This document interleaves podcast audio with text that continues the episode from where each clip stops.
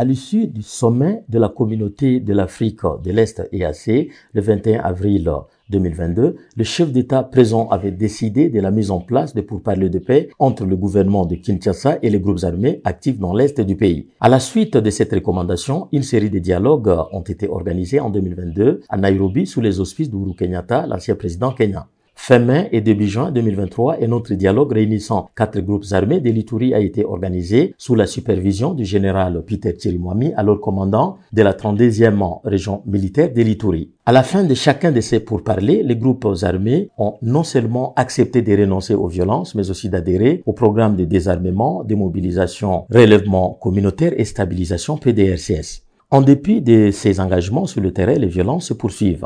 Bonjour et bienvenue dans ce 37e épisode de la saison 3 de Ponajek, la capsule audio de Bouteli et du groupe d'études sur le Congo qui tente d'éclairer l'actualité de la RDC. Je suis Aguenon Achobet, chercheur principal pour les OLE. Nous sommes le vendredi 22 septembre 2023. Il faut rappeler que le processus de Nairobi a été organisé sur fond de la reprise des hostilités du mouvement du 23 mars M23. Mais le gouvernement congolais a exclu des négociations directes avec euh, le M23 tout en décidant de poursuivre le dialogue avec euh, d'autres groupes armés. Lors de la troisième session de pourparlers, fin novembre et début décembre 2022, une feuille de route pour ramener la paix dans l'est de la RDC et mettre en œuvre le PDRCS a été adoptée. Parmi les groupes armés représentés à ce pourparler, trois venaient de l'Ituri, à savoir la Force de résistance pacifique en Ituri, FRPI, la Force patriotique et intégrationniste du Congo, FPIC, et la Coopérative pour le développement économique au Congo, CODECO.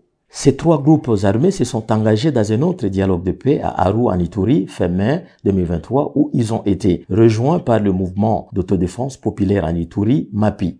Au terme de ces nouveaux dialogues, ces groupes armés ont encore accepté de cesser avec les hostilités, d'adhérer au processus DDR, de faciliter la libre circulation de personnes, de leurs biens et le retour des personnes déplacées. Pourtant, quelques jours plus tard, au moins 46 déplacés du site de Lala en territoire de Djougou ont été massacrés par les rebelles de la Codeco qui poursuivaient les combattants de la milice rivale Zahir qui s'y étaient retranchés. Ça n'est suivi des représailles et contre-représailles meurtrières de ces deux milices contre les civils. Pourquoi alors les violences continuent-elles malgré les différents dialogues de paix?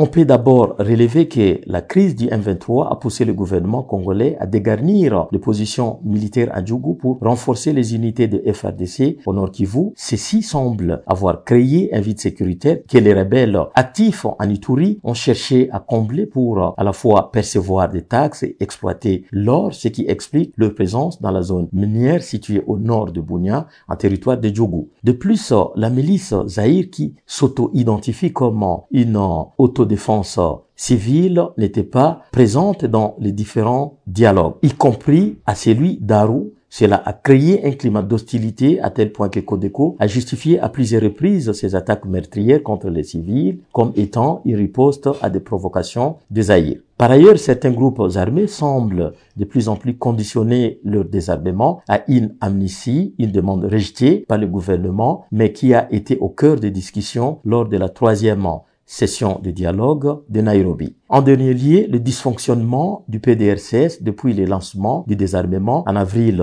2023 à Ituri, ainsi que la crise de confiance des groupes armés vis-à-vis des, responsables du PDRCS n'ont pas favorisé la reddition de nombreux combattants. Au regard du faible succès des différents pour parler de paix, faut-il changer d'approche? Pour mener à bien le processus de paix en Ituri, il faudrait une approche globale qui doit impliquer également l'amélioration de la capacité opérationnelle de l'armée, une prise en charge adéquate des militaires et une bonne discipline de ces derniers en vue de dissuader les rebelles et lorsque c'est nécessaire en les contraignant au désarmement. Il faudrait aussi une justice transitionnelle qui doit se traduire d'une part par le renforcement des cours et tribunaux pour réprimer les responsables des différents crimes et dissuader ceux qui se encore tenté d'en commettre. Et d'autre part, par la mise en place d'un programme de reconstruction visant à la fois la restauration de l'autorité de l'État, la création des activités génératrices de revenus et le dialogue intercommunautaire. Vous pouvez rejoindre notre fil WhatsApp en envoyant JEC ou Ebouteli au plus DESA 43 894 110 et 542 chaque vendredi sur votre téléphone. À bientôt.